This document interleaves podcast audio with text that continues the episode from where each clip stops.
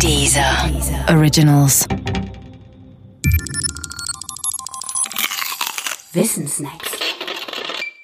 Kernspaltung.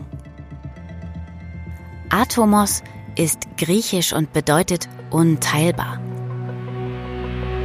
Atome heißen deshalb Atome, weil man sie sich seit den alten Griechen als Grundbausteine der Materie als unteilbar vorgestellt hat. Sie sind es aber tatsächlich nicht. Weder ganze Atome noch ihre Kerne. Doch eins nach dem anderen. Zu Beginn des 20. Jahrhunderts forschte man an instabilen Atomen und die Radioaktivität wurde entdeckt. Deshalb mussten althergebrachte Vorstellungen über Atome korrigiert werden, was unter anderem im Bohrschen Atommodell mündete.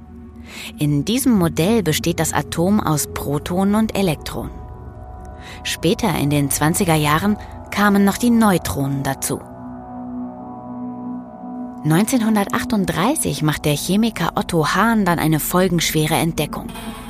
Uranatomkerne zerplatzen, wenn man sie mit Neutronen beschießt. Das war der Beginn der Atomära und eine Sensation. Nicht so sehr, weil das Unteilbare plötzlich teilbar war, sondern weil bald der Krieg ausbrach. Platzende Uranatomkerne haben nämlich zwei kriegstaugliche Eigenschaften. Erstens produzieren sie weitere Neutronen. Damit lässt sich eine Kettenreaktion starten. Zweitens, sie setzen ungeahnte Mengen von Energie frei. Viel mehr Energie als jemals eine Bombe zuvor.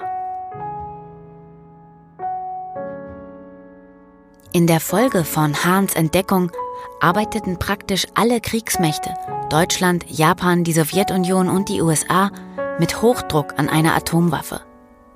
Das Ende des traurigen Liedes ist bekannt. Hiroshima und Nagasaki.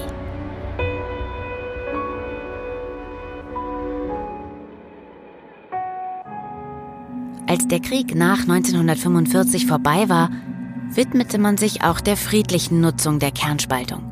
Aber die beiden schwierigen Probleme, Reaktorsicherheit und radioaktives Endlager, sind bis heute ungelöst.